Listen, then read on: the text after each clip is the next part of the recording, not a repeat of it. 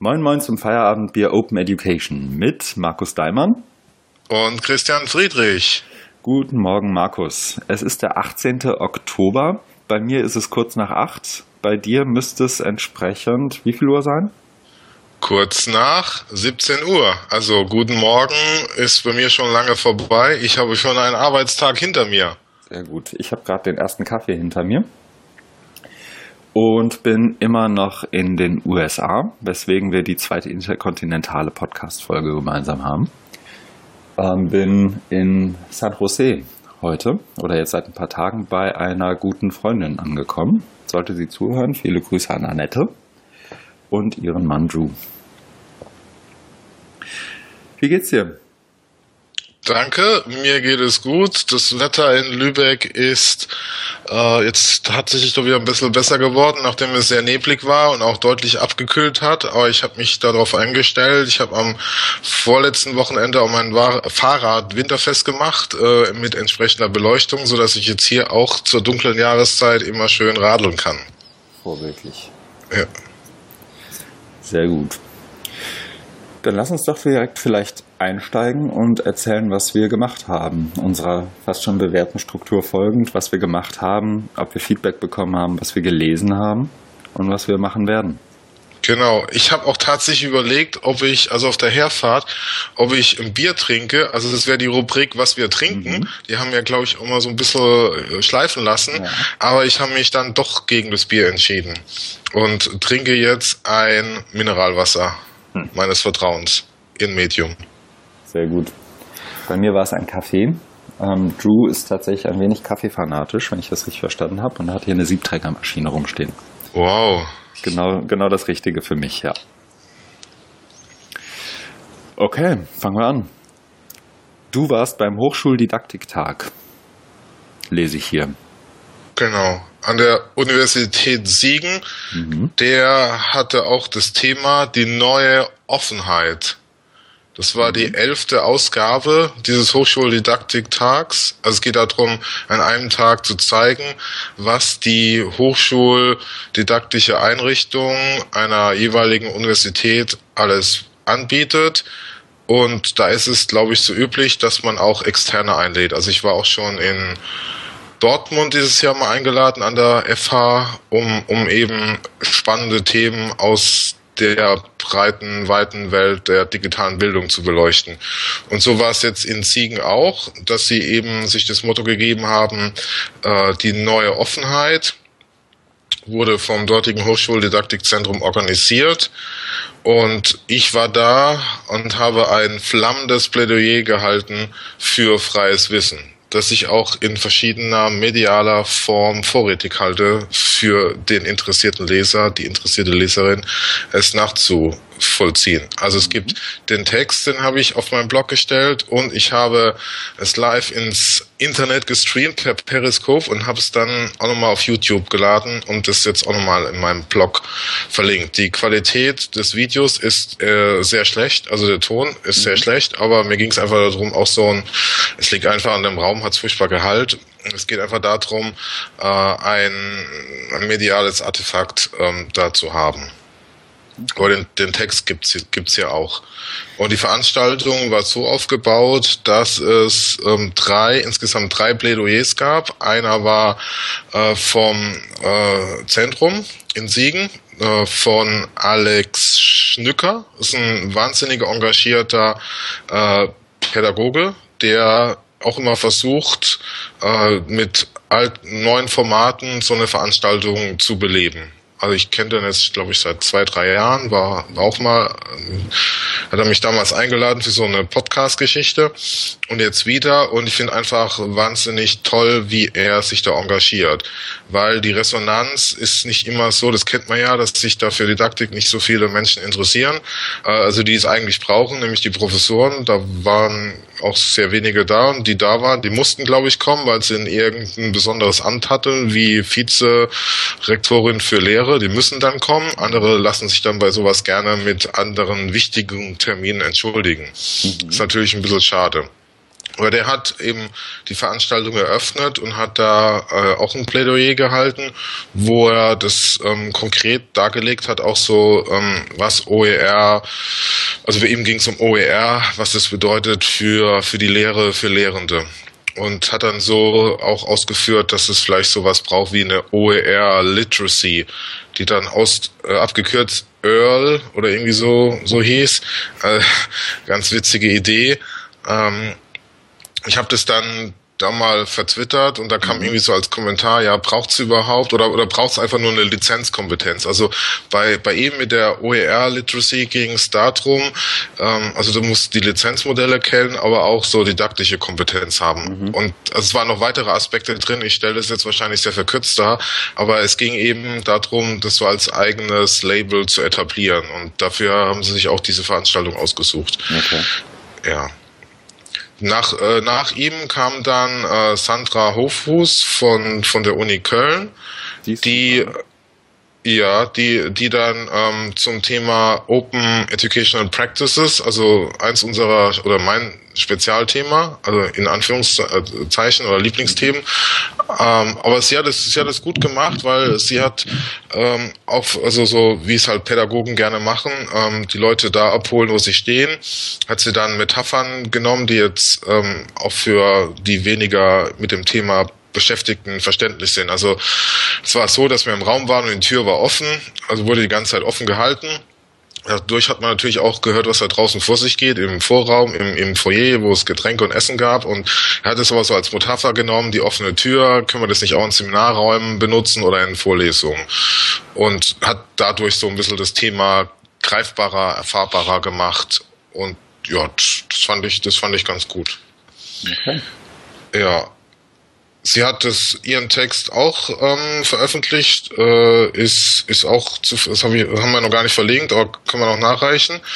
Dann, dann war ich dran und habe dann ähm, die breiteste Perspektive eingenommen. Also einmal war es ganz konkret, ähm, Hochschuldidaktik ähm, Siegen, dann äh, Open Educational Practices, also auch nochmal so ein äh, pädagogischer Bezug äh, zur, zur Hochschule allgemeiner, also es ist nicht nur ein Siegen. Und dann kam ich und bei mir ging es darum, dass freies Wissen, offen zugängliches Wissen eine konstitutive Voraussetzung ist für die sogenannte Wissensgesellschaft. Also ich habe das über das Thema Wissensgesellschaft aufgezogen, aber da gibt es ja auch verschiedene Lesarten und der Diskurs wird ja eher auch über ökonomische, äh, neoliberale Akteure oder Ausrichtungen, äh, Ausrichtungen, Politiken bestimmt und habe dann, um das vielleicht auch so ein bisschen zu dramatisieren, mit Aaron Swartz bin ich eingestiegen, habe halt kurz ähm, dargestellt, was er gemacht hat.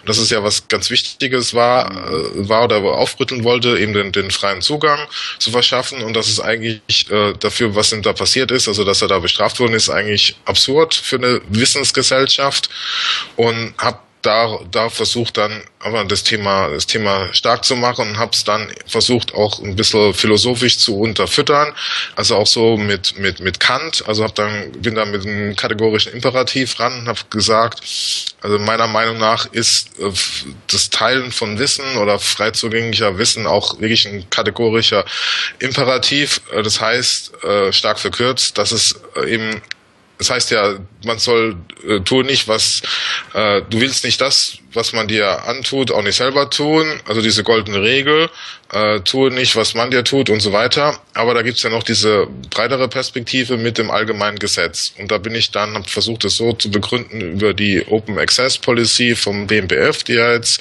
äh, verabschiedet wurde. Also da gibt's ja schon auf höchster politischer Ebene sowas wie ein Gesetz. Also kann das ja nichts ganz Verkehrtes sein. Also ich habe versucht so äh, zu argumentieren, dass es so eine Art moralische Verpflichtung gibt. Genau. Und das und dann habe ich versucht so aufzurütteln, dass man ähm, das Thema auch in die Hochschulen hineintragen muss, weil das ja ein wichtiges Thema ist, auch die Hochschulen an sich sich wenig bewegen, eher träge sind oder auch von äh, anderen Leuten bestimmt werden, die dann die digitale Bildungsrevolution äh, ausrufen und das ja damit nicht immer so viel zu tun hat. Genau. Ja, einmal das ja. und zum anderen wird ja auch oft argumentiert, dass die, dass die Hochschule schon offen ist. Ne? Also ich erinnere mich da, habe mich gerade spontan erinnert an den an unsere SPD Tagung und an die mhm. Diskussion da. Und da kam ja, ich glaube, das Argument auch von gar nicht mal so ähm, von, von relativ hoher Stelle. Aber wir haben doch schon Bibliotheksausweise und die kann sich doch jeder holen. Damit ist die Hochschule und der Zugang zu Ressourcen doch offen. Ja. Also, dass da oft auch verkannt wird, was man mit Offenheit eigentlich sonst noch meinen kann, außer guck mal, ein Bibliotheksausweis und da gehen wir jetzt mal hin. Genau, oder ich kann mich von zu Hause aus per VPN ins mhm. Uninetz einloggen und dann die ganzen Springer, äh, Zeitschriften, Bücher mir im Volltext angucken. Ist natürlich genau. super, aber das ist genau die Haltung, die, die uns nicht weiterhilft, sondern man muss es ja verstehen. Deswegen mhm. habe ich versucht, das breiter aufzuziehen, äh, was, was es eigentlich grund, grundlegend äh, bedeutet für eine Gesellschaft, die sich Digital, Netzwerk oder Wissensgesellschaft nennt. Okay. Wie ist es angekommen? Äh, ich glaube, also ich war ganz zufrieden, weil die Leute waren erstmal irritiert und das war genau mein Ziel. Also äh, waren so irritiert bis ja, aber positiv äh, überrascht und dann gab, dann ging es aber gleich weiter. Es gab dann keine Diskussion, sondern äh, man ist dann in die ähm, Snack äh, gegangen. Also es gab irgendwie so komische Schnittchen und Obst und deswegen konnte das Thema jetzt gar nicht. Es war ein bisschen schade, dass es so äh, abge abgehackt war und danach nicht nochmal Chance hatte, da irgendwie was zu, zu vertiefen. Okay. Ja, also wie üblich eigentlich Phänomen, dass man bei Konferenzen ja dann schon ab und zu mal hat, dass der Raum dafür dann auch fehlt, ein Stück weit, ne? Ja, genau. Okay.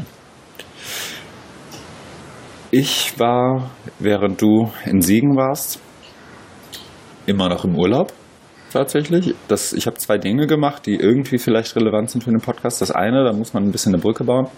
Ich war im Technikmuseum hier in San Jose und war relativ beeindruckt davon, wie das inzwischen gestaltet ist. Ich war schon länger nicht mehr in einem Technikmuseum und ich nehme auch mal an, dass das hier ein Stück weit anders ist als so in dem klassischen deutschen Museum. Aber da war viel selbst ausprobieren, selbst machen, viel Interaktion, ähm, ganze Spaces, in denen den sowohl Erwachsene als auch ähm, Kinder viel bauen konnten und ausprobieren konnten. Das war ganz spannend, weil es eben auch viel mit digitalen Tools zu tun hatte. Also ich weiß noch, wir standen an einem Tisch. Das war jetzt technisch keine große Neuigkeit, aber da hat jemand letztendlich einen ähm, Tisch genommen und hat die hat darauf letztendlich ein Display gehabt, mit dem man dann mit Gestiken, äh, mit Gesten und bestimmten Tools äh, arbeiten konnte. Und da lag letztendlich ein Mensch in Querschnitt und Längsschnitt. Und du konntest dir bestimmte Organe anzeigen lassen, du konntest dir aber auch einen Quer- und Längsschnitt des kompletten Körpers anzeigen lassen. Und das haben die letztendlich hergestellt, indem sie jemanden, der seinen Körper der Medizin zur Verfügung gestellt hat, äh, zur Hälfte eingefroren haben und dann tatsächlich Längsschnitte von demjenigen genommen haben das abfotografiert haben in verschiedenen Schichten und das letztendlich auf dieses Display projiziert haben. Also extrem spannendes Tool, auch gerade für diejenigen, die sich mit Anatomie irgendwie beschäftigen müssen im des, Verlauf des Studiums. Ähm, das war das. das hab ich, dazu habe ich auch ein, zwei Fotos bei Twitter eingestellt. Das war ganz, ganz interessant. Und zum anderen habe ich einen Rückblick ähm, auf die Konferenz letzte Woche oder vorletzte Woche geschrieben auf die DML-Konferenz. Das war irgendwie was, was ich noch irgendwie loswerden wollte und ähm, habe sozusagen meine Highlights kurz skizziert. Das ist auch in den Show Notes verlinkt. Kann man sich gerne anschauen. Kommentar und Feedback natürlich wie immer gerne.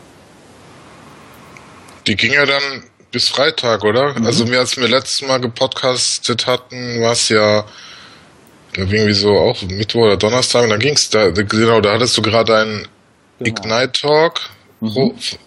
und dann war aber noch ein, zwei Tage dann für dich. Genau, wir haben ja aufgezeichnet, ich glaube am Freitagmorgen.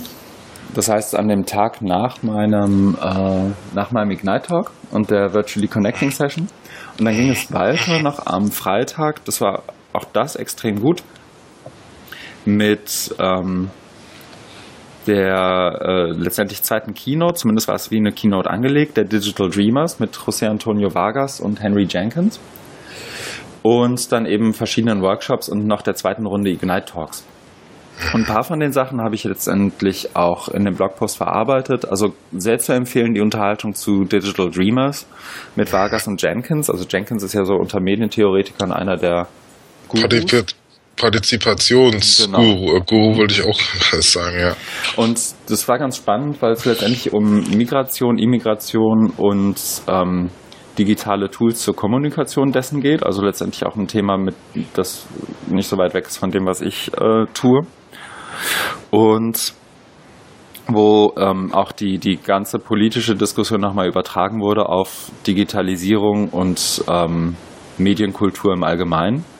Äh, in Teilen auch auf Online-Learning, Online-Education, aber eben auch mit wirklich starken Statements von beiden. Also vielleicht zum Hintergrund, ähm, die beiden Diskutanten waren extrem gut, passten extrem gut zusammen oder haben sich extrem gut ergänzt, weil Henry Jenkins halt noch in der ähm, in, aufgewachsen ist, ich glaube, irgendwo in den Südstaaten in den 60er Jahren. Das heißt, noch äh, selber auch sagt, in der Zeit, in der äh, Schwarze das Haus höchstens betreten haben, äh, als, als äh, Bedienstete. Und äh, Vargas eben als einer der ersten, die öffentlich hervor, sich hervorgetan haben als ähm, undocumented immigrant und wirklich öffentlich sagt, ich bin übrigens äh, Filipino mit spanisch klingendem Namen und ich habe hier zwar meinen Highschool-Abschluss und ich habe ein College besucht und alles Mögliche, aber ich kann nicht ausreisen, weil, ausreisen, weil wenn ich ausreise, komme ich nie wieder rein in dieses Land. Und lebe irgendwie seit 20 Jahren hier in der ähm, in, in den USA, kann aber nicht ausreisen und macht das auch zu einem politischen Thema mit verschiedenen Projekten, die auch allesamt extrem gut sind, was Storytelling, was Aufbereitung und eben auch Pointierung angeht. Also das ist extrem spannende, eine extrem spannende Diskussion gewesen, eben weil sie auch aufzeigt, was ändert sich denn jetzt durch Digitalisierung, durch Medienkultur und, und neue, in Anführungszeichen, Medien an diesen ganzen Narrativen. Ja, und es ist auch ein Thema, dass man so rausgeht aus dieser Wohlfühloase ja. oder Komfortzone Hochschule, ne, wo es darum geht, ja, welches LMS nehme er denn und ist es jetzt böse, da was hochzuladen, sondern wo es ja wirklich um Existenzen geht. Ne? Genau. Also, und, und da die, ähm, die Tragweite auch nochmal deutlich zu machen. Genau, da ging es viel um Privileg äh, Privilegien, die wir zwei, glaube ich, haben, die andere nicht haben. Ähm, da ging es viel um äh, wie geht man damit auch institutionell um? Also Stichwort Aaron Swartz würde da sicher auch irgendwie eine Rolle oder hätte wäre ein super Punkt gewesen. Mhm. Ähm, wie geht man damit ähm, sozusagen als Gesellschaft um? Was, was kann man da, was, was, was ändert sich gerade? Auch in Bezug auf die, die Berichterstattung, jetzt zum Beispiel auf die US-Wahlen, aber in Deutschland haben wir ja auch ein, zumindest was die, die Argumentationslogik angeht, ein Äquivalent. Also da kann man viele Parallelen ziehen, auch zu Themen, von denen man vielleicht zunächst mal glaubt, dass sie mit dem, was wir so machen, sprich Bildung online, zunächst mal nicht viel zu tun hätten, aber die durchaus eine Rolle spielen. Also wie, wie funktioniert Partizipation? Ist das das gleiche für jemanden, der in Ägypten versucht, an einem Online-Kurs mit Videostreaming teilzunehmen, wie für einen, der das in Frankreich tut? Ähm, und wie spielen Privilegien, sei es, ähm, sei es durch Hautfarbe oder Geschlecht, aber sei es eben auch durch geografische ähm, Gegebenheiten. Wie spielt das äh, auch eine Rolle in Online-Diskussionen und damit auch in Online-Bildung? Und da kann man da aus der Diskussion viele provokante Statements mitnehmen. Die haben mich tatsächlich auch zwei, drei Tage noch später drüber nachdenken lassen und ich muss mal gucken, was ich daraus mache. Aber das ist doch gut, also darum geht's ja, ja, auch, ne, dass man, dass man aufrüttelt, dass man, dass man ähm, mal mehr drüber nachdenkt und nicht immer nur so äh, funktional irgendwie da, ich, also ich muss bestimmte Funktionen eines E-Learning-Systems äh, abarbeiten oder in der Logik denken, sondern da wirklich mal eine größere Perspektive äh, aufzumachen. Und das, also ich wüsste auch nicht, wie ich damit umgehe. Ne? Als ich das gehört habe, wie du das erzählt hast, denke auch, oh, was ist da? Das ist aber mal harte Kost. Aber ich glaube, da müssen wir, da müssen wir einfach ähm, durch oder ran. Und jeder geht da nicht anders da um, aber das einfach mal so zu setzen, finde ich schon sehr gut, dass man eben diese Gedanken provoziert, weil das braucht man. Also nicht sich schlimmer als diese eben, wie es genannt habe, Wohlfühl-Oase, Komfortzone, ne? wo alle so präsig breitarschig da drin sitzen und sich nichts bewegt. Ja. Das ist der. Das war das nicht. Also da waren tatsächlich Leute, ich habe am Ende Tränen in den Augen gesehen von manchen. Ich habe am Ende der Diskussion Leute gesehen, die wirklich betroffen waren nach der Diskussion. Ähm, ich habe gesehen, wie manche gesagt haben, okay, dass alleine diese Runde, Talkrunde war es wert, überhaupt zu dieser Konferenz nach Irvine anzureisen. Also das ist definitiv, wenn du eine Stunde hast oder eineinhalb, dauert es, glaube ich, insgesamt mit Nachfragen extrem gut und ähm, super Gedankenanstoß. Also wenn du mal einen längeren Flug vor dir hast, hast du ja demnächst, guck dir das vorher an und denk dann mal neun Stunden drüber nach. Es erinnert mich ein kleines bisschen, ich weiß nicht, ob das passt, aber an, an Vincent Zimmer, mhm. der ja in seinen äh, Vorträgen auch gerne ähm, auf die emotionale Schiene geht mhm. und dann immer das Beispiel hat, das hattest du ja, glaube ich, auch in deinem ja. Ignite Talk, du hast mir auch die Credits gegeben, äh, dass man sich vorstellen soll, man muss jetzt sein Land verlassen, weil Bürgerkrieg oder sonstige Katastrophen drohen und was man da mitnimmt.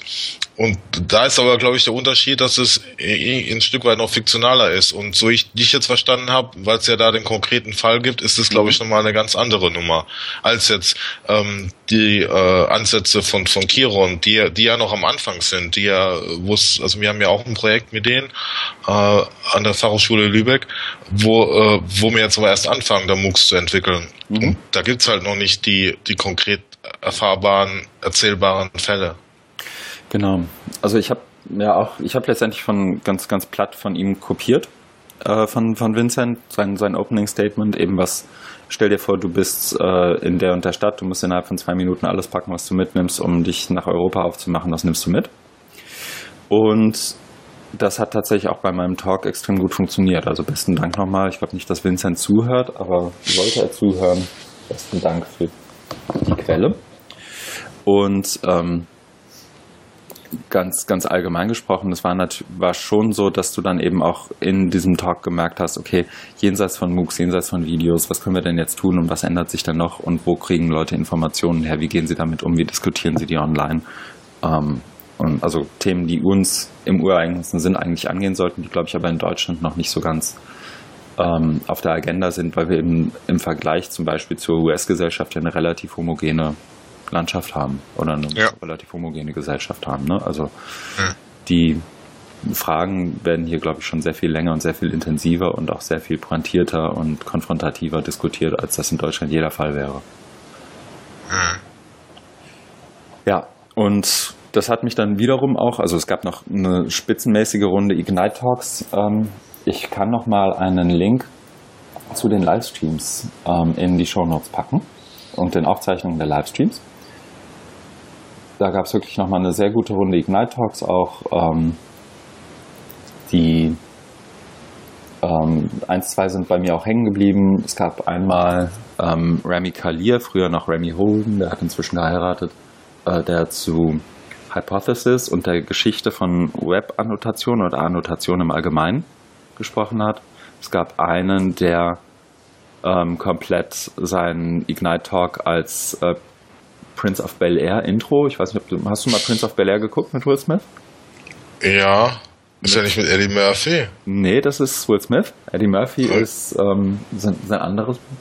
Aber ähm, Ach, Prinz von irgendwas mit Zamunda, ja. genau, Prinz, Prinz, von Zamunda ja. ist, äh, genau, ja. das ist Eddie ja. Murphy. Aber Prinz, Prince of Bel Air ist Will Smith. Und da gibt es halt dieses äh, Intro, in dem er letztendlich die Geschichte erzählt, wie er von Philadelphia nach äh, Bel Air kommt.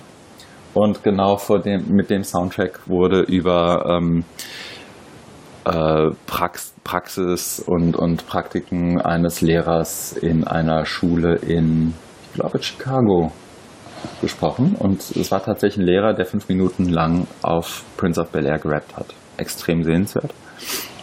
Und das ist ja toll. Also die haben die Musik abspielen lassen und, ja, und er hat, Mhm. Also ich finde sowas einfach großartig und frage mich, warum, warum in Deutschland sowas nicht gibt. Ne? Also ich habe mir auch schon überlegt, ob ich bei meinen Vorträgen hier mal Musik, aber so, Aha. da fehlt auch, äh, auch der Anlass und das dann, ne, da muss man irgendwie auch gut machen und aber gerade bei, also kannst du auch nicht eine halbe Stunde lang da Musik. Ne? Ja. Aber so, so wie da jetzt fünf Minuten, das da passt es ja auch ja. gut. Aber sowas gibt es hier bei uns, glaube ich, gar nicht. Und es braucht auch die richtige Kultur auf der Konferenz ja. dafür. Ja, und ja. da hat wieder Gardner Campbell einen Riesenjob gemacht und letztendlich auch so diese ähm, Verspieltheit auch eingeführt und verteidigt. Und letztendlich das Publikum auch gezwungen, sich ein Stück weit ähm, angreifbar oder, oder sich der Lächerlichkeit ein bisschen preiszugeben, indem alle vorher einmal tanzen, weißt du, und dann ist das schon nicht mehr ja. steif. Und das, das klingt natürlich sehr, wie soll ich sagen, klischee-amerikanisch, hat aber echt gut funktioniert. Und ja, man muss, äh, man, man braucht auch diesen, diesen Schub oder, oder Boost, weil es geht ja darum, dass man so eine Haltung hat, dass man nicht gleich sagt, okay, was ist das für ein Scheiß, ne? Mhm. Jetzt auch noch Rap, das kann ja nichts sein. Und das finde ich halt schade, weil ich denke, da ist auch, äh, da, da kann was Tolles dabei sein. Natürlich kann auch was Schrott dabei, aber wenn ich mich überhaupt gar nicht drauf einlasse, dann habe ich ja gar nicht die Chance, das zu erkennen, ob das jetzt was taugt oder nicht. Mhm. Und da scheint sowas, ne, wie diese gemeinsame Tanz-Sing-Einlage, äh, da, da zu funktionieren. Und da muss man wirklich, weil da gibt es auch ganz feine Unterschiede zu so ne, Motivations in riesigen Sporthallen, Veranstaltungen, ne, und wir äh, klatschen alle in die Hände und schreien irgendwelche Parolen zu sowas. Ne. Das, das, das gibt ja wirklich feine Unterschiede, ob das jetzt funktioniert oder nicht und wie das rüberkommt. Auf jeden Fall. Ja, also das war extrem gut gemacht und sehenswert. Ich habe den Link nochmal reingehauen in die Shownotes. Ähm, schaust dir gerne nochmal an, also sowohl Ignite Talks 1 und 2 als auch Digital Dreamers als auch Keynote von Konstanze äh, Steinkühler extrem gut gemacht und auch von der Aufzeichnungsqualität her nochmal besser als letztes Jahr, ähm, wo ich ja teilweise ein bisschen erschrocken war über die Soundqualität, aber das hier ist jetzt echt auch von der Aufzeichnungsqualität her gut geworden. Ja, und ich bin immer noch, brüte immer noch ein bisschen drüber. Ich habe ähm, kurz mit Oliver Janoschka vom Hochschulforum hin und her geschrieben im Lauf der letzten Woche und habe mich ähm, breitschlagen lassen, weil ich es auch selber interessant finde, einmal fürs Hochschulforum, aber auch für mich, äh, vielleicht einen kurzen Blogpost zu schreiben, was können wir jetzt von so Konferenzen wie der DML lernen und mitnehmen und auf den deutschen Kontext beziehen. Mhm. Ich bin noch, überlege noch ein bisschen, aus welchem Blickwinkel ich das aufziehe, aber ich werde da wahrscheinlich in den nächsten ein, zwei, drei Tagen was zu schreiben, sodass das dann nächste Woche online gehen kann. Ja, sehr gut. Vielleicht wird das eine Aufgabe für den Heimflug, den ich am Donnerstag, also übermorgen, antrete. Okay. Mhm. Ja, das ist das. Kommen wir zur nächsten Kategorie, oder? Genau. Feedback. Hast du Feedback bekommen? Ja, aus dem Kollegenkreis, wo es drum ging. Mhm. Also, dass der, also die äh, von mir sehr geschätzte Anja Lorenz äh, sagt, der Podcast würde sich gut entwickeln. Mhm. Das ist nämlich ist deutlich so, dass wir gut miteinander können. Mhm. Äh, ich hoffe, das bleibt auch so. Werden wir sehen. Und und ähm, zum anderen äh, Kritik äh, im Hinblick auf die Soundqualität. Mhm. Äh, ich weiß nicht, das müssen wir jetzt hier auch nicht vertiefen. Also, äh, liebe Hörerinnen, liebe Hörer, es ist angekommen, wir arbeiten auch dran. Die Soundqualität und auch ein Webauftritt und ein Intro und ein Outro zu machen. Das ist auf jeden Fall ganz hoch oben auf der Agenda. Ja, das ist das, was wir im November, Dezember jetzt, glaube ich, angehen werden ähm, einerseits ein Stück weit anderes Equipment zu nutzen, andere Tools zu nutzen, andere Software zu nutzen, aber eben auch einen Webauftritt hinzubiegen, über den Namen nochmal nachzudenken und wird ein Projekt. Genau. Mhm. Ja, vielen Dank fürs Feedback und ja, wir arbeiten dran. Ich glaube, ich habe kein Feedback bekommen. Ich habe nur von ich erinnere mich, das ist kein direktes Feedback, aber es ist ja auch ganz schön, dass das zumindest wahrgenommen wird von Martina Emke ähm, gehört. Oder die, die Frage hatten wir, glaube ich, im Laufe der Woche bei Twitter, ob wir was zur ähm, OER 17, die jetzt in London im April stattfindet. Der Call for Participation ist jetzt, glaube ich, auch offen äh, zugänglich. Ähm, das, ob wir vielleicht vorbereitend ein, zwei Folgen dazu, dazu machen wollen. Es geht um die Politics of Open, also genau unser Ding eigentlich. Und ich glaube, da finden wir auch irgendwie einen Weg, da mit ja. zusammen vielleicht mal eine Folge aufzuzeichnen oder irgendwas in der Richtung zu machen. Ja, ja, auf jeden Fall. Was wir da genau tun. Also ich glaube, sobald ich aus den USA wieder zurück bin, können wir die Unterhaltung ja auch mal wieder aufleben lassen. Ja. Auch an die Stelle schöne Grüße von hier aus. Okay, dann legen wir los. Du hast, glaube ich, sehr viel mehr gelesen als ich, weil ich im Urlaub bin und mir Sachen angucke. Lass uns auch ruhig mal gucken, wie weit wir kommen. Ich habe es ja, glaube ich, schon im Vorgespräch, bevor wir aufgezeichnet haben, gesagt, ich will heute noch nach San Francisco, habe also nicht ganz so viel Zeit. Aber eine gute halbe Stunde haben wir noch und dann gucken wir mal, wie weit wir kommen. Und was wir nicht schaffen, ziehen wir rüber in die nächste Woche. Da müssen wir uns nur noch einen Aufzeichnungstermin ausdenken. Ne?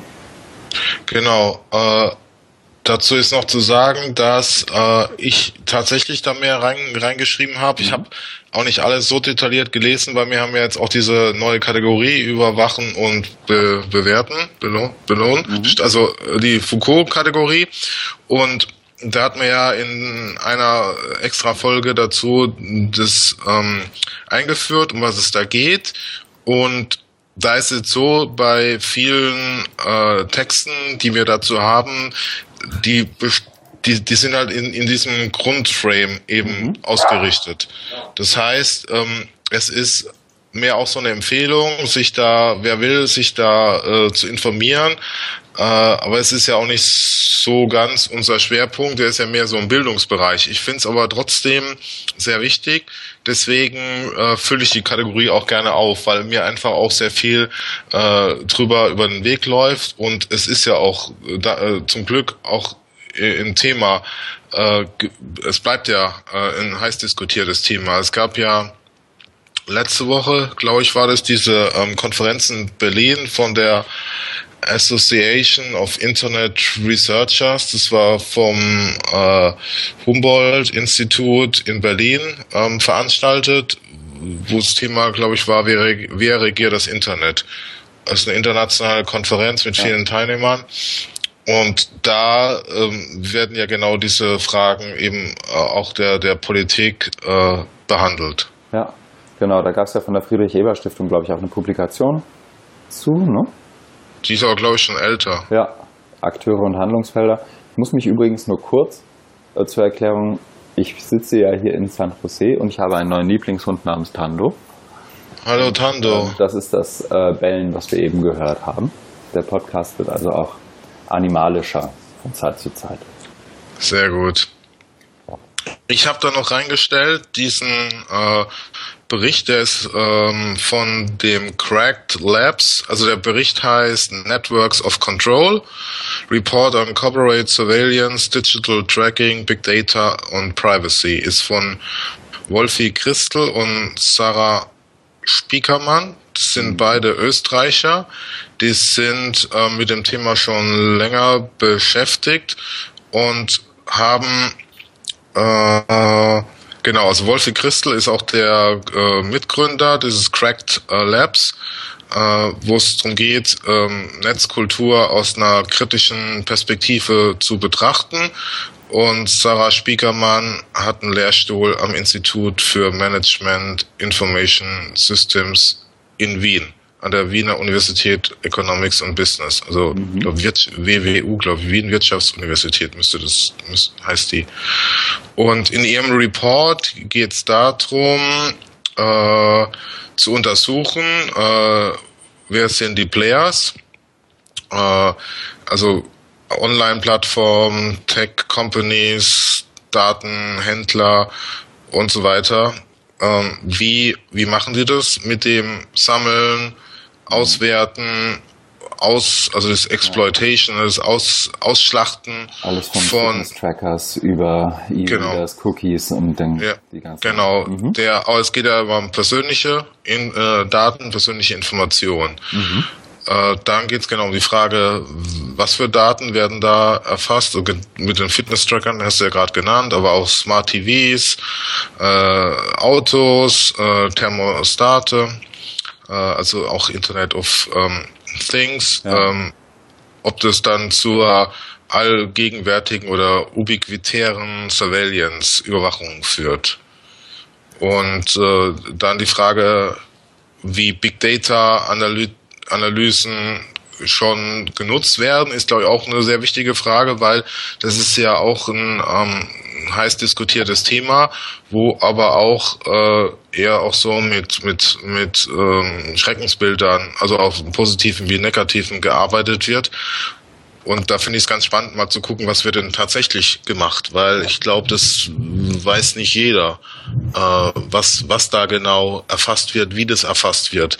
Ja. Sondern das ist ja auch so ein Stück weit ähm, Herrschaftswissen und äh, kann man ja auch gut nutzen, um damit hausieren zu gehen. Also äh, Schreckensbilder an die Wand zu malen oder die äh, größten Heilsversprechungen. Also ähnlich wie wir es ja bei digitaler Bildung auch haben, was ja auch drauf beruht, nämlich auf Learner Analytics.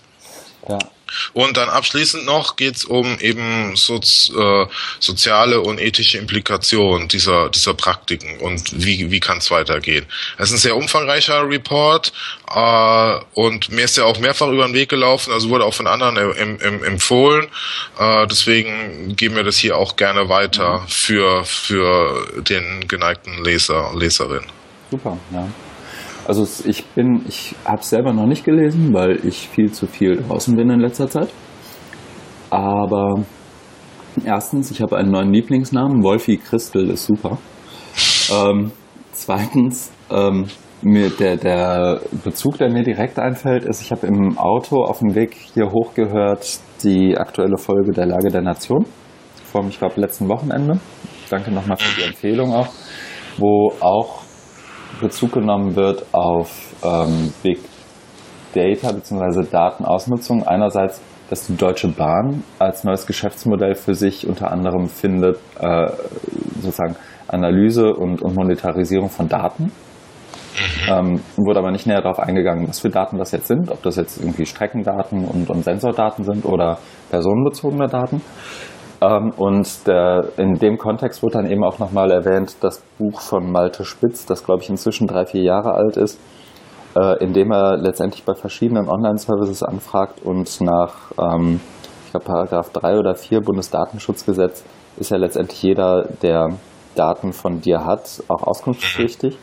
Ja. Sprich, ähm, Malte Spitz hat an verschiedenen Stellen angefragt und ähm, wollte einfach herausfinden, was ist denn über mich gespeichert und da hat sich einfach herausgestellt, dass die meisten Unternehmen und Organisationen komplett überfordert waren von dieser Anfrage an sich. Also dass die zwar durchaus kooperativ waren oder sich kooperativ gegeben haben zumindest und gesagt haben, wir würden dir gerne helfen, aber bis wir alle Daten von dir zusammen haben, dauert es halt, weil die Systeme untereinander gar nicht verlinkt sind.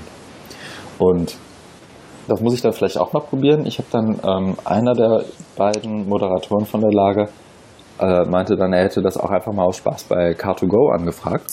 Und Car2Go hätte ihm einfach ganz platt zurückgeschrieben, wir haben keine Daten über dich. Was witzig ist, weil er dort Kunde ist. Ja, sehr, sehr witzig, ja. Da muss man zumindest Name, Adresse, Führerscheinnummer, hm. Kreditkarte, all solche Sachen muss man eigentlich da haben, sonst kriegst du keinen Account. Also ich bin daher. Ja. Also das probiere ich, glaube ich, auch mal demnächst. Ähm, spannend ist eben, wie du es ja dann letztendlich jetzt auch zum Schluss gemacht hast, glaube ich, wie stellen wir jetzt einen Bezug zu Online-Bildung, Online-Lehre her? Und da fällt mir auch als erstes ein, Silos, Learning Management Systems und unbe ein unbewusster Umgang mit Online-Services, die vielleicht umsonst und gratis daherkommen, aber dann vielleicht doch irgendwie was kosten. Und wieder, ich glaube, das hatten wir beim letzten oder vorletzten Mal ja auch. Das heißt nicht, dass der Service an sich schlecht sein muss oder dass das ein No-Go sein muss, den zu benutzen.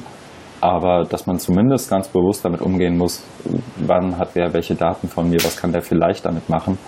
Und ähm, sowohl sich als auch Lernende irgendwie dafür sensibilisieren und, im, und für den Umgang damit sensibilisieren muss. Ne? Genau. Mhm. Okay, aber der Report kommt auf meine Leseliste. Ja, ich glaube, es lohnt, äh, es lohnt sich, mhm. den mal genauer zu studieren ja. beim Rückflug. 165 Seiten. Ja. Gut, ist auf der Liste. Besten Dank. Ich würde dann gern äh, die, die letzten beiden, also dieser mhm. zweite Artikel Personal Security ist ähm, ja relativ kurz gehalten, wo auch nochmal die ähm, auf das Thema eben dieser digitalen Assistenten eingegangen wird, was die machen, was da passiert. Mhm. Ist einfach nur so, ne, weil es eben auch in das, in das Thema äh, reinpasst. Äh, die, die nächsten zwei Artikel wollte ich mal erwähnen. Da geht's eben äh, um die Internetkonferenz und da gab's eben deutsche und englische Berichterstattung und das eine hier ist aus dem The Guardian. Uh, Machine Logic, Our Lives are ruled by Big Text Decision by Data. Mhm. Also da geht's um die Frage, wer macht wer trifft die Entscheidung, wenn man Daten gesammelt hat und da jetzt irgendwas mit passiert, Daten verarbeitet, gespeichert werden, ausgewertet werden. Und da ähm, sagen die, dass es die Entscheidungen im Backend von Systemen versteckt sind. Das heißt, äh, wie, du, es ja eben auch gerade ähm, dargestellt hast, also ging es ja noch nicht nur um Entscheidungen, aber die simple Frage, wer hat, wer da Zugriff, aber auf die Daten oder welche Daten habt ihr überhaupt über mich, aber wenn man dann weitergeht, wie nutzt ihr denn die der Daten, um Werbung zu generieren oder mir ne, Angebote zu machen, dann sind die eben nicht sichtbar oder so gut im Backend versteckt, was was ja heißt, dass da auch wahrscheinlich von dem Unternehmen nicht jeder Zugriff drauf hat, sondern nur eben die Softwareentwickler, äh, so ein engster Kreis, der sich damit äh, beschäftigt. Und das nehmen die eben als Anlass, sich da ähm, grundlegend Gedanken zu machen, was dann passiert, wenn eben äh, die sprechen dann eben von den Big Five äh, Companies, also die Google, Amazons und so weiter, wenn die immer ähnlich agieren, also zent, äh, zentrale Daten haben und dann eine ungeheure Macht haben. Also das ist immer wieder auch beim Thema äh, Surveillance Capitalism, was, was es für eine Gesellschaft äh, bedeutet, wenn an einer nicht demokratisch legitimierten, wirtschaftlich ausgerichteten Institution, äh, einem Unternehmen so wahnsinnig viele Daten da sind und kaum einer weiß, was damit passiert. Ja. Also ich muss tatsächlich, also der Artikel, der, der Titel, nun das vielleicht nochmal, du hast ihn ja gerade schon vorgelesen, Machine Logic, Our Lives are Ruled by Text, uh, by Big Text Decisions by Data. Uh, Decisions by Data finde ich sehr gut, ist in Anführungszeichen. Ja. Und ähm, da wird, und ich glaube, das liegt unter anderem daran, ich habe es jetzt nur ganz schnell überflogen, während du gesprochen hast, dass, dass unter anderem Kate Crawford da war deren ja. Steckenpferd und vollkommen zu Recht, oder deren Forschungsbereich Steckenpferd ist verniedlichend, ja auch unter anderem ist, wie Algorithmen eben nicht neutral sind. Und da spricht sie auch relativ häufig drüber. Ne? Also ich habe hier gerade genau. das Zitat gesehen, ähm, dass äh, sogar Algorithmen ähm, einen Bias haben gegen äh, Minderheiten, in dem Fall gegen, gegen schwarze Männer in den USA. Und dass die dass, dass, dass eben diese, was ja ganz oft, glaube ich, auch gerade, was mir in Deutschland häufiger noch unterkommt als im internationalen Kontext, ist eben die, die Aussage, ja, aber zunächst mal ist Technologie doch neutral. Das ist eben nicht so. Ja, das ist ja der größte Quatsch. Ja. Und das ist ein so, so, so eine, wie heißt es dann? Uh, Urban Legend. Ja, genau. So, der Algorithmus hat ja keine Emotionen, hat keinen Bias, kann er auch nicht haben. Ähm, und die, die, das Traurige daran ist ja, dass dann ignoriert und negiert wird, dass das Ganze ja auch letztendlich von Menschen gebaut und geschrieben und genutzt wird. Ja, aber auch da glaube ich fast schon der gleiche Bezug zu Online-Bildung wie auch, wie auch bei dem vorherigen schon. Ne? Also einfach, es geht, glaube ich, um Bewusstsein und vor allem auch um Transparenz von Entscheidungsprozessen. Genau, äh, denk da dran, wenn du jetzt einen MOOC auf Coursera anbieten möchtest oder einen nutzt, äh, das ist ja dann so ein Fall. Ne? Was, mhm. was machen die mit den Daten? Wie gehen die damit um? Was sagen die mir? Das hatten wir ja, glaube ich, auch schon in, in einem früheren, in einer früheren Episode mit, äh, ich kriege jetzt den Namen gerade nicht mhm. zusammen, aber der, der seinen Kurs ja zurückgezogen hat, ich glaube aus der ja. Schweiz war der, um, mhm. um, um da auch so, ein, so eine ja, genau. Mhm. So eine so eine Protestaktion zu starten, weil er da mit der Datenpolitik nicht einverstanden war. Ja. Genau. Und nach einer Woche den Kurs zurückgezogen hat und damit ja auch wirklich eine Welle gemacht hat an der ETH bei Coursera. Und ich glaube auch nicht ganz heil aus der Nummer rausgekommen ist, ne? Nee. Ja. Okay, spannend. Da bin ich tatsächlich, also ich, ist nicht so, dass ich irgendwie mich, mich darauf freuen würde, aber ich bin tatsächlich auch mal auf den ersten, ähm, wie sagt man, Data Breach, also die, die erste, ähm, Zugänglichmachung von, von Daten, wie zum Beispiel bei Coursera, Udacity oder sonst wo liegen, gespannt, was dann passiert. Also wer als erster diese Daten äh, mal zugänglich macht und, und letztendlich ja auch illegal zugänglich macht, also muss man vielleicht dazu sagen, und wie die dann vielleicht auch genutzt werden können, weil auch da liegen Bezahldaten, da liegen persönliche Daten, da liegen äh, Fortschritte, was, was Lernfortschritte und so weiter angeht. Und ich, da hat einfach niemand, das ist ja sozusagen die, die illegale Nutzung dieser Daten, aber auch die legale Nutzung. Ich glaube, da machen sich viele nicht ähm, bewusst, wie sehr sie da ausgeliefert sind, teilweise auch. Ne? Ja, auf jeden Fall. Deswegen, also einerseits ist es schon so, so ein bisschen scary. Auf der anderen Seite fand ich, also als, als ich das jetzt da gelesen habe, auch über diese Konferenz, äh, dann doch irgendwie ein positives Zeichen, weil, weil ähm, da so viele Menschen sich damit mhm. beschäftigen. Und ja. ist dann vielleicht jetzt unsere Aufgabe, sich damit wiederum zu beschäftigen und es in den Diskurs äh, der digitalen Bildung einzuspeisen. Weil diese Internet-Researcher, die haben ja die, die ganz allgemeine Perspektive, also wir, ne, also Thema Regulierung, Politik ähm, des, des Internets und die haben ja nicht unbedingt Bildung im Sinn, aber wir. Und deswegen wäre das dann, also würde ich für mich so sehen als Aufgabe, zu gucken, was wir da diskutiert oder was für Erkenntnisse gibt es und was für, auch wenn es jetzt um, um politischen Aktivismus geht, was für Strategien gibt ne, du hast ja auch schon angesprochen, nachzufragen, welche Daten liegen da und das dann auch mal konkret in die Community reinzutragen. Äh, also in die E-Learning-Community und, und da eben was zu machen. Also ne, bei Coursera nachzufragen, was passiert da oder wie es damals vor Jahren Rolf Schulmeister gemacht hat bei seinem äh, mhm. Vortrag auf der Campus Innovation. Es war ja noch ganz am Anfang, ne, da ging es ja überhaupt noch nicht um, um äh, Datenpolitik oder sowas, sondern einfach mal was ja, der mehr so didaktische Perspektive gehabt, was, was machen die eigentlich? Wie, wie, wie lehren die und wie stellen die sich Lernen vor? Und das war, kannst du mal wiederholen, wirklich ein, ein, ein super Vortrag, weil der genau da die Finger, also genau das ausgespielt hat, was er kann und was, was, was ich auch oft kritisiere in diesem Podcast, dass die Bildungswissenschaftler sich systematisch da raushalten, finde ich eine Katastrophe und er hat es genau gemacht. Also er ist äh, Bildungswissenschaftler, gesagt, das kann ich, ich weiß, was Bildung ist, ich habe äh, 30 Jahre äh, unterrichtet, ich habe da ein Verständnis davon und jetzt gucke ich mir mal das an und das hat er dann schonungslos aufgedeckt. Mhm. Und genau das, das, das fehlt mir halt mit, mit bei vielen anderen Punkten, ne, wo, wo Leute da mal rangehen mit, mit Kompetenz und, und, und sagen oder knallharte Analyse, so jetzt mal Butter bei der Fische, äh, Hosen runter, zeigt mal, äh, was, was ihr da habt und wie, wie ihr damit umgeht. Ja. Ja, das stimmt. Aber wir arbeiten dran. Okay, wir haben noch eine Viertelstunde. Oh, ich, ich rente zu viel. Na, da, dafür ist das ja auch der Raum. Ähm, ich würde vorschlagen, wir gehen mal durch die Allgemeinesliste durch, ja. schauen, reißen vielleicht jedes Thema einmal an und entscheiden dann spontan nächste Woche, ob wir es nochmal aufgreifen oder nicht, oder? Ja, gerne. Super. Erster Artikel in der Rubrik Allgemeines. From Silos to Sharing. Why are open educational resources still so hard to find? Der ist auch von dir.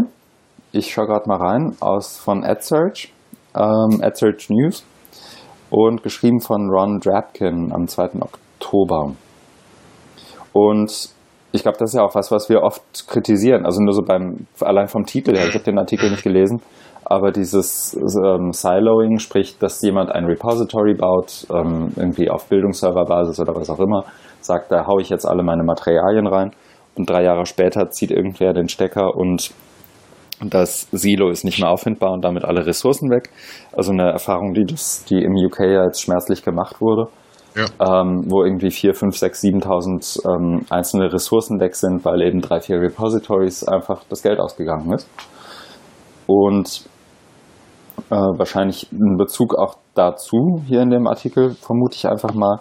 Und dann eben würde mich eher interessieren, gibt es eine Anleitung, wie man es besser macht in dem Artikel? Also ähm, ein Punkt, was ich noch gerne erwähnen würde, ist, ähm, wo es sagt, dass ähm, viele Repositorien äh, schlecht organisiert sind. Deswegen kann man die äh, OERs nicht finden, dass sie eben keine äh, Metadaten nutzen, also nicht getaggt sind. Äh, sowas wie ähm, das Fach, äh, mhm Voraus, also ne, Voraussetzung, Anspruchsniveau, ja. Anspruchsniveau, ne? Das ist ja auch mal, was ich auch mal, wenn ich mit Leuten reden, die mit OER sich noch nicht auskennen und dann versuche ich mal das so schmackhaft zu machen, sagen, da findet man ja ganz viel, man eingeht Mathematik, achte mhm. Klasse. Boom, mhm. ne, haust die irgendwo rein. Aber genau das, weil da gibt's ja noch keine äh, automatisierten Lösungen und das Problem ist, glaube ich, ja auch, dass es keine ähm, Metadaten-Standards gibt.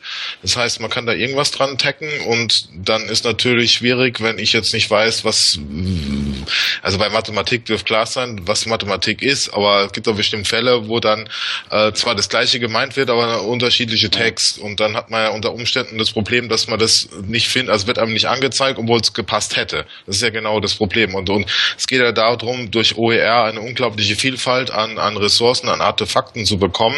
Äh, das funktioniert nur, nur aber dann, wenn sie eben entdeckbar sind und wenn da eben die, die Suchmaschinen durchrauschen und die geharvestet wird, dass die eben auch das ans Licht bringen, für, für, für was gesucht wird. Mhm. Ja. Also da ist, glaube ich, eine Unterhaltung mit einem guten ähm, Bibliothekar. Super. So der, der klassische Archivar einer Bibliothek, ähm, der eben auch mit digitalen Ressourcen ja automatisch dann affin ist und da glaube ich auch viel zu zum Beispiel ähm, Metadatenstandards und, und ähnlichem was sagen kann. Vielleicht wäre das mal ein Special für uns, dass wir einfach mhm. mal schauen, wen, wen wir da einladen könnten. Wir fallen spontan drei, vier, fünf Namen ein, mhm. ähm, der dazu der da, die da irgendwie auch uns, glaube ich, helfen könnten, nicht in die Falle der, der falschen Begrifflichkeiten und so weiter zu laufen. Aber einfach mal zu schauen, wie, was wäre denn jetzt ein guter Weg? Weil ich habe gerade mal runtergescrollt in dem Artikel. Mhm. Ähm, verschiedene Calls to Action äh, für Publishers, für Online OER Catalogs, Foundations, other Non-Profits, Federal Government, Bezug zu Go Open. Also ich glaube, da es gibt, glaube ich, keinen, nicht den einen Weg, wie man da richtig umgeht, aber es gibt definitiv gerade in dem Kontext einen Prozess, wenn man den einhält, macht man schon viel richtig. Genau, also es gibt verschiedene Ansatzpunkte und da gibt es wiederum äh, Anleitungen, Erläuterungen, was man machen kann, worauf man ja. achten sollte. Genau. Ja. Okay. Nächster Artikel. Und ich hätte es jetzt mit dir hier durch. The ja, den können wir auch gerne. Corporate University in den können wir auch ein bisschen skippen, weil mhm. eigentlich wollte ich mehr sagen zum E-Teaching.org Special. Ja. Ich bin jetzt so schon so ein bisschen in, in Polter-Pöbelstimmung, das passt da ganz gut. Sekunde, jetzt habe ich, jetzt habe ich einmal Rise of the Corporate University in the UK gesagt. Jetzt überlege ich gerade. Okay, verschieben wir. Ich sehe gerade, das ist länger und genau. Schauen wir uns an. Okay. Sorry, du bist in Pöbelstimmung. Los. Ja, und da passt es ganz gut, dass jetzt das Thema auf der Liste steht, weil, ja. also eTeaching.org ja. hat ein Themen-Special gestartet, Bildungspolitik im digitalen Zeitalter. Und letzten Montag ja. war eine Auftaktveranstaltung, eine Podiums, online, Online-Podiumsdiskussion. Ja. Der habe ich live beigewohnt. Aha und war da nicht so ganz begeistert, weil also mein ein meiner zentralen Kritikpunkte oder was ich nicht, vielleicht kannst du mir da helfen oder äh, hast du da eine Idee? Also es ist so aufgebaut gewesen, dass sie da vier Leute eingeladen haben, also Anne Tilosen, eben von eTeaching.org, auch ähm, schon Jahrzehnte dabei, mhm. äh, Mark Göcks vom Multimedia-Kontor, mhm äh, Oliver Janoschka vom Stifterverband und Hochschulforum Digitalisierung und Rolf Kranow eben von, von meiner Einrichtung vom Institut für Lerndienstleistung und On Campus. Ja. Also alles erfahrene Hasen und Häsinnen, äh, kann man sagen. Und dann ging das aber so los, dass man sich gegenseitig erklärt hat, was die letzten 20 Jahre im E-Learning-Bereich passiert ist und was eben, dass vieles nicht so gut funktioniert hat. Und das, das hat mich dann doch, ich habe da auch länger drüber nachgedacht oder immer wieder drüber nachgedacht, irritiert, weil äh, es waren, ich weiß gar nicht mehr, wie viele Leute da im, im da in Adobe waren, 70, 80. Mhm. Ich nehme an, dass, dass, dass viele das wissen. Und ich verstehe einfach nicht, warum man das so, so aufgezogen hat, sich jetzt nochmal, also praktisch selber nochmal erklärt hat, was, was, was man eigentlich wissen kann, gerade die Leute und auch viele, die jetzt äh, auch noch nicht so ganz alt sind, aber vielleicht doch schon mal gehört haben, dass es da immer verschiedene Förderwellen gab und dann gab es keine Anschlussfinanzierung, dann sind viele Projekte, die haben ganz tolle Arbeit gemacht, sind aber versandet, weil eben Wissenschaftsbetrieb so ist, dass du äh, Zeitverträge hast, Kettenverträge und da musst du gucken, wo gibt's den, neu, den nächsten Job. Das ist dann in einem anderen Projekt oder wenn du Glück hast, äh, wechselst du mal einen Lehrstuhl und hast dafür ein paar Jahre Ruhe aber dann geht die Unsicherheit wieder los. Und deswegen fand, fand ich da einfach auch ähm, das verschenkt, weil äh, es, es, es gab gar keine Diskussion. Ich habe es dann als mal in, in, den Chat geschrieben, äh, wo, wo wann kommt endlich die Diskussion. Äh, da, da ging, ging man gar nicht so drauf ein, weil jeder der äh, Protagonisten ähm, eben nochmal aus, aus verschiedenen, also aus, aus seiner Sicht dargestellt hat, was geklappt hat und was nicht und praktisch es immer wieder wiederholt hat. Ne? Aber der, der, der Grundnarrativ ist ja, ne? es gab einen riesen E-Learning-Hype, so in den 2000er Jahre. Dann hat der Bund sehr viel Geld in die Hand genommen, Milliarden, ne? auch zum Teil durch die UMTS-Lizenzverkäufe. Und jede deutsche Hochschule hat auf einmal ihr E-Learning-Projekt gehabt. Dann sind die Projekte äh, ausgelaufen nach drei Jahren oder fünf Jahren und man ist wieder einen Entwicklungsschritt zurückgegangen. Es gab eben keine Verstetigung, keine Kontinuität. Da ist Lübeck die große Ausnahme, als ohne jetzt so viel da Werbung zu machen, aber das ist einfach so, dass sie es geschafft haben, da rauszugehen und da eine Verstetigung zu haben. Und ich hätte es viel spannender gefunden, das irgendwie vorauszusetzen und da äh, an den an, an den Problemen anzusetzen, aber auch nach vorne zu gucken, was können wir jetzt machen, äh, worauf müssen wir achten, warum ist es so gelaufen und nicht diese, diese Geschichtsstunde da zu veranstalten. Ja, aber dafür ist das doch die falsche Zusammensetzung. Also ich war jetzt bei der Veranstaltung nicht dabei, ähm, aber so aus dem, was du, was du erzählst, ist es, glaube ich, einerseits eine Zielgruppenfrage, für wen mache ich das hier? Und wenn ich höre Adobe Connect, dann ist, glaube ich, mein Publikum der klassische Mensch, der irgendwann Anfang der 2000er mit E-Learning angefangen hat. Sonst benutzt das niemand. Und dazu kommt noch, dass die Zusammensetzung mit Grano, Göx und Tilosen und Janoschka ja dann auch eine ist, wo es, wo jeder so ein bisschen auch gezwungen ist, durch die Einrichtung, aus der er da kommt, seine eigene Erfolgsgeschichte breitzutreten. Ja. Und das ist das eine. Und zum anderen, das sind ja nun mal die, die auch sozusagen Bezug auf E-Learning, zumindest zwei von denen, irgendwie dann eben auch sich ihre Sporen schon verdient haben und sich letztendlich nicht auf ihrem Erfolg ausruhen, aber da letztendlich eine Strategie für sich gefunden haben. Äh, ich glaube, Grano mehr als Göx. Und dann auch letztendlich da ihre jeweiligen Projekte promoten wollen und auch müssen oder auch aus einem Selbstverständnis heraus das tun. Und das kann ja sehr das kann, das, das kann ja in Ordnung sein, aber dann passt es eben nicht zu einer Diskussionsrunde. Und die, die Etablierten zu fragen, was können wir denn anders machen, ist ja nur noch Quatsch. Also die, du musst ja eigentlich die fragen, die jetzt gerade was machen wollen. Was müssen wir denn mal anders machen? Als, und das, und dann, nein, das können, und dann in eine Konfrontation gehen mit denen, die die letzten 15 Jahre was gemacht haben. Also, plump gesagt, wenn du jemanden wie jetzt mache ich mal Eigenwerbung. Wenn du jemanden wie mich nimmst, der irgendwie seit drei, vier Jahren dabei ist und vielleicht ein paar andere Ideen und Ansätze verfolgt als ein Göx oder ein Grano und denen das ausdiskutieren lässt mit denen, dann kommst du zu einer Diskussion, dann kommst du zu einem Spannungsbogen und auch einem, einem Feld, in dem es nicht immer ein richtig und ein falsch gibt, aber eben verschiedene Meinungen. Und dass Göx und Grano und Janoschka und die Losen keine unterschiedlichen Meinungen zu ganz vielen Themen haben, braucht man ja, glaube ich, niemandem erzählen. Also, dass da keine Diskussion zustande kommt, ist ja irgendwie fast logisch oder? Ja, äh, du hast, du hast das äh, sehr gut analysiert. Äh, das ist eine absolut zutreffende Lesart. Ich hatte eben die Hoffnung, dass man kann es ja auch anders da lesen, indem man sagt, ähm, das sind ja etablierte Leute in dem Feld. Wenn nicht die, wer dann? Kann sich jetzt da auch mal vielleicht über den Tellerrand äh, bewegen und gucken und also ich, ne, ich hätte mir da viel mehr erwartet im Hinblick auf, ja, ähm, also Fehleranalyse können sie ja, das haben sie breit getrieben, das war auch so, wie nennt man das dann, Selbstkastei oder Selbstbashing ja. oder so irgendwas zum Teil schon.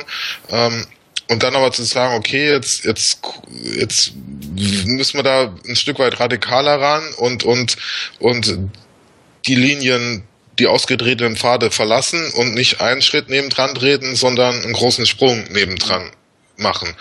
Aber so wie du es eben erläutert hast, kann man das eben auch, ich, du hast so wirklich recht, dass, dass die eben dadurch auch durch ihre Sozialisation auch so gleichzeitig in ihren Denkstrukturen so eingefahren sind, dass sie es nicht schaffen, links, rechts, äh, zu gucken, sondern immer nur deswegen ne, wurde auch dieser Narrativ immer wiederholt, ne? Mhm. Äh, E-Learning, äh, 90er, 2000er, äh, dann ist das, dann ist das gescheitert und so weiter, dann gab's die MOOCs und also ich kann das auch nicht mehr hören, ne? weil, weil das ist einfach äh, Wissen, was man hat und was, also das bringt einen auch nicht weiter, aber die haben sich, die haben es eben geschafft, eine Stunde lang nur sich damit zu beschäftigen. Genau, und das ist eben, das liegt daran, dass weder Göks nach Grano noch Frau Thilosen irgendwie, ich, ich nenne es jetzt mal Disruption, auch wenn ich Disruption als Begriff wahnsinnig überstrapaziert finde, aber dass die das ja auch nicht, nicht wollen, einfach aus einer strategischen Sicht heraus.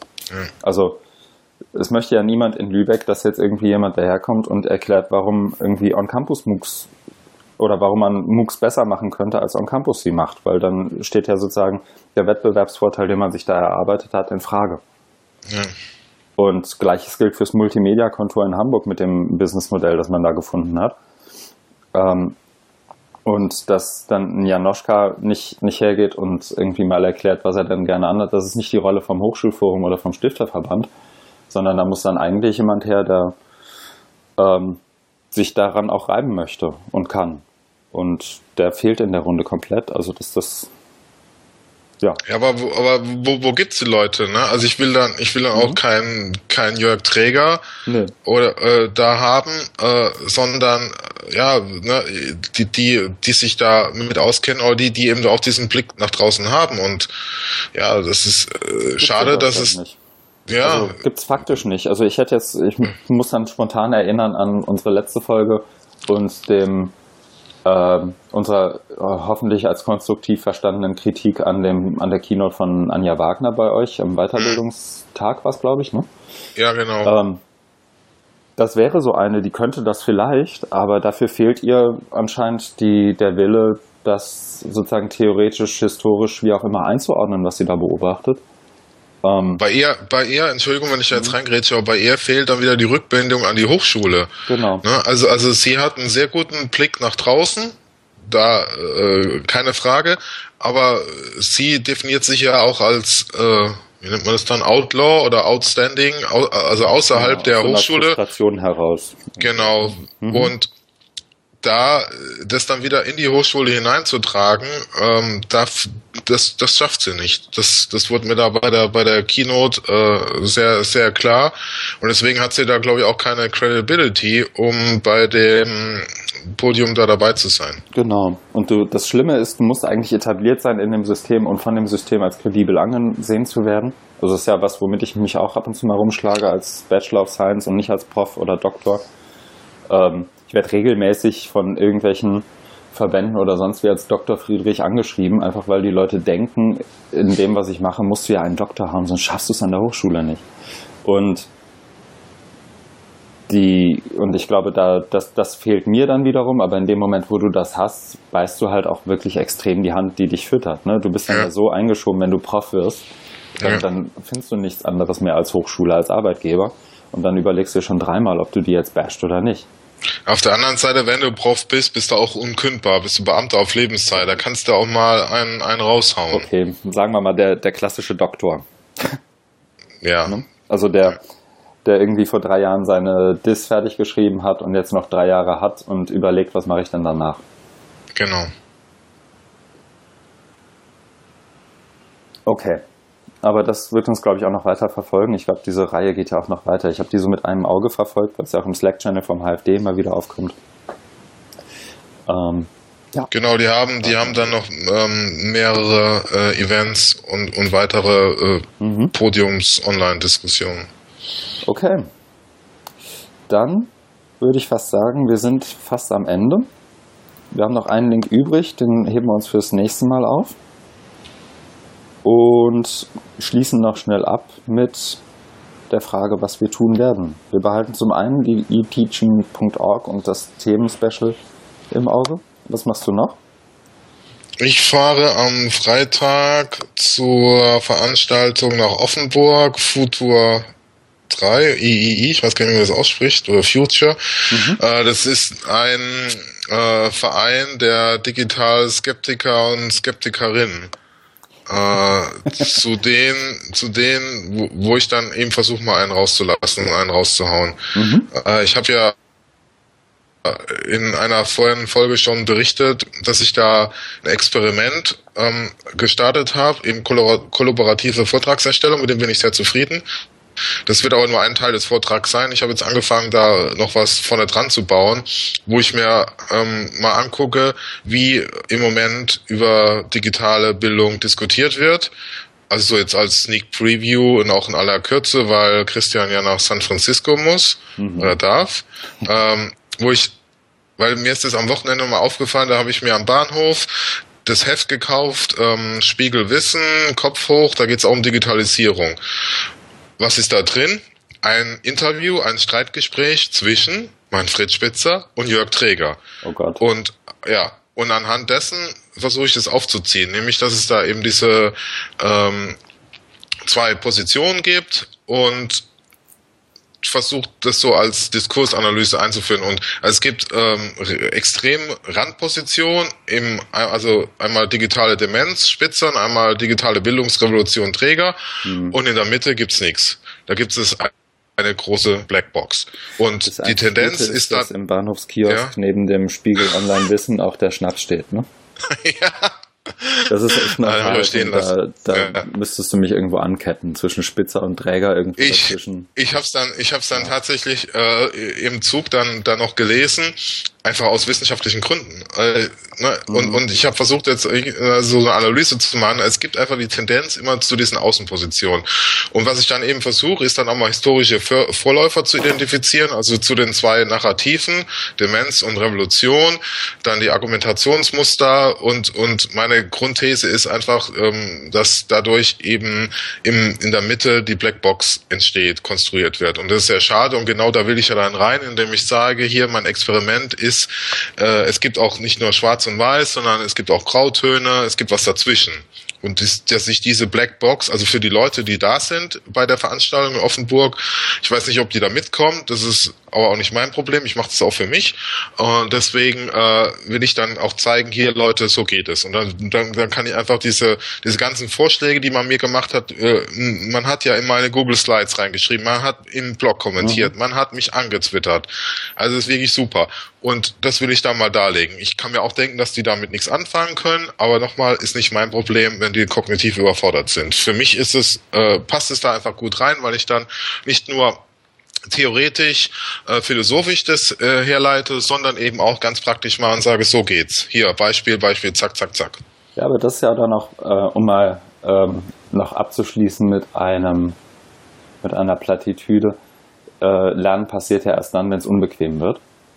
Genau. Und, Deswegen äh, werde ich auch vorher nichts sagen. Genau. Am Freitag bin und, ich nämlich noch zum Essen eingeladen und sie zahlen mir auch noch das Hotel. Da werde ich mich schön zurückhalten, werde ja. das gute Essen im, im, im äh, Schwarzwald genießen und am Samstag erst das sagen. Aber. Äh, äh, nochmal, also ich will da auch nicht irgendwie da jetzt äh, groß provozieren oder so, sondern ich will es einfach mal so darstellen, wie es ist und aber habt ihr schon eine Botschaft, die ich ja. damit verbreiten will. Die gewollte kognitive Überforderung. Damit haben wir dann auch unseren Episodentitel. Sehr gut. Für mich wird es weniger spannend, beziehungsweise schauen wir mal, ich weiß es noch nicht genau, ehrlich gesagt. Ähm, ich werde schreiben, nämlich was können wir irgendwie von der DML, von der 2016er DML und vielleicht auch der DML im Allgemeinen, dem Digital Media Learning Research Hub übertragen, was können wir davon lernen in Deutschland. Ich fliege zurück nach Deutschland am Donnerstag, komme am Freitagabend irgendwann an. Und dann habe ich das Wochenende, um mich einerseits ein bisschen zu akklimatisieren, was die Zeitverschiebung angeht und andererseits aufzuholen, was ich verpasst habe in den letzten zwei, drei Wochen und mache mich dann an der TU, an der Leuphana und privat wieder an die Arbeit und versuche hinterherzukommen. Aber dazu dann nächste Woche mehr.